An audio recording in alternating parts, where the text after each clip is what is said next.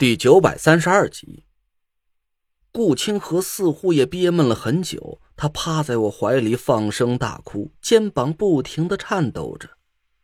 我轻轻拍打着他的肩头，心里五味杂陈。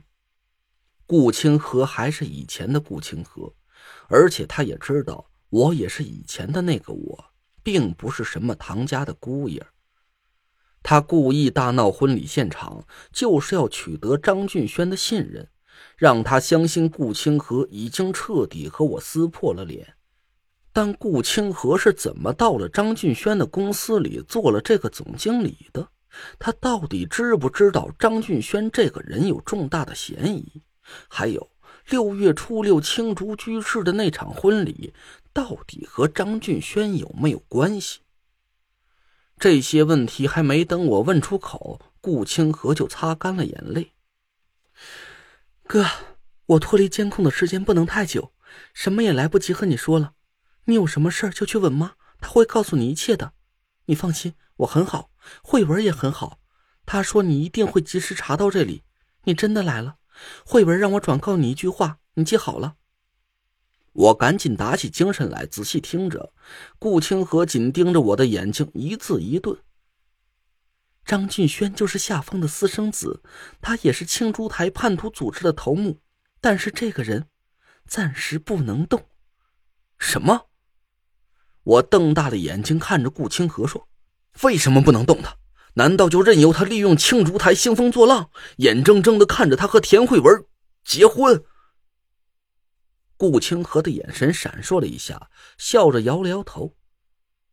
你放心吧，慧文不会有事他以后还要和你。行了，哥，什么也别问了，我得赶紧回去了。其他的事儿，妈都会详细的告诉你。记住了，不能动张俊轩，揪出他背后的那个高层内鬼，才是你最终的任务。顾清河说完，就走出了房间。我脑子里飞舞着无数个问号，但一想起他说的田慧文不会有事儿，我的心总算是放下了一点儿。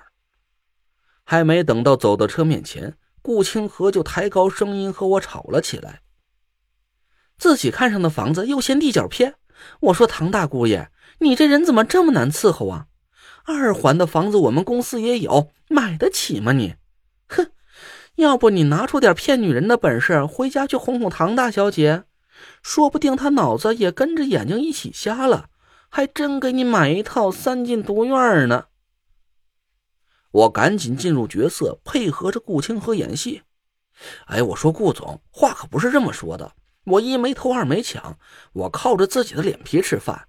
哪条法律规定不能当小白脸了？再者说了。人家唐家的人都没不乐意，你跟着起什么哄？想打抱不平，还且轮不上你呢。嘿，脸皮厚到你这份上，也真是怪不容易的。祖宗都跟着你害臊。顾清河坐回到车上，我得意的吹着口哨，发动了车子。我这个人吧，念旧。哎，看在咱以前关系不错的份上，买卖不成情义在，房子呢就不买了。不过答应好的请你吃饭，我肯定说话算数。说吧，想吃什么？可这中州城的好馆子，你随便挑，你说哪儿咱就吃哪儿。呸！你油连请我都不好意思吃。哼，送我回公司。切，不吃拉倒，省下这顿钱呢，我买他一大捧玫瑰花，回家哄老婆开心不香吗？哎，有没有花店推荐的？滚！我们俩就这么一路磨牙打擦的回了公司，顾清河下了车，摔上门就扬长而去。我把车开到一个僻静的地方，停下抽了根烟，忍不住苦笑了一声。真是没想到，这场戏是越唱越大了，就连顾清河母女俩也被卷了进来。可顾清河的母亲张子墨又怎么会了解青竹台的内情呢？难道说他也是？青竹台的人，我不敢置信的摇了摇头。一年多以前，我帮顾清河破解他六叔顾华英下的死煞，但那时候我学艺不精，顾清河的命倒是救回来了，可同时也让他永远的失去了自己的父亲。张子墨非但没有怨恨我，反而是让我认下了顾清河这个妹妹。他自己也认下了我这个干儿子。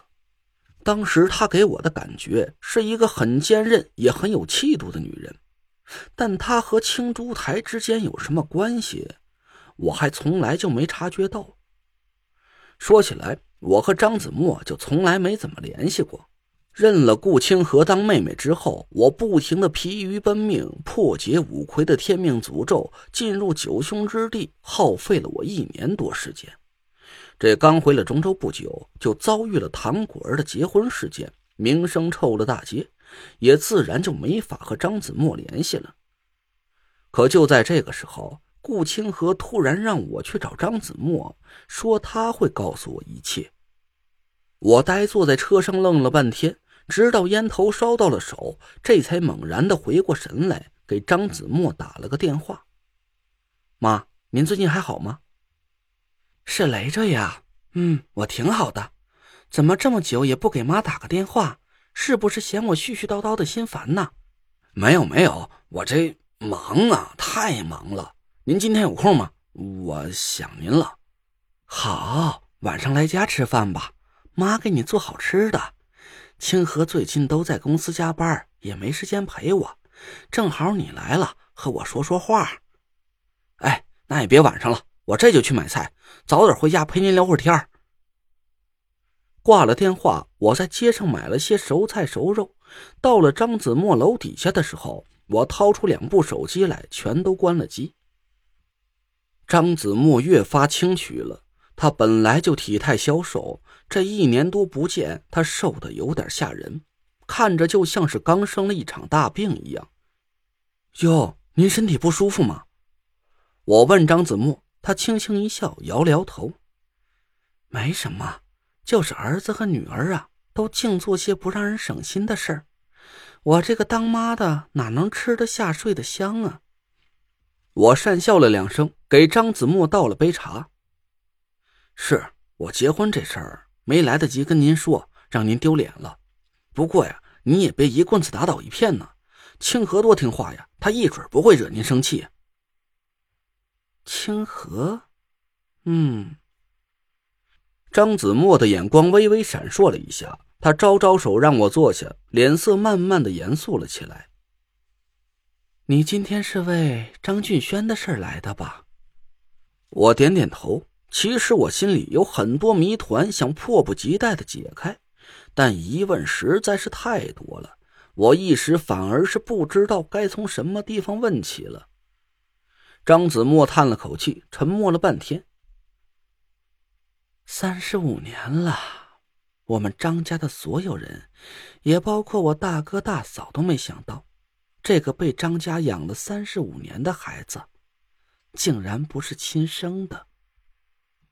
这一句话就像是一道惊天霹雳，一下子把我给震得呆了半天。张家，难道说张俊轩是您的？宏盛水产集团的董事长是我大哥，也就是俊轩的爸爸。这么多年来，我一直都以为俊轩是我的亲侄子。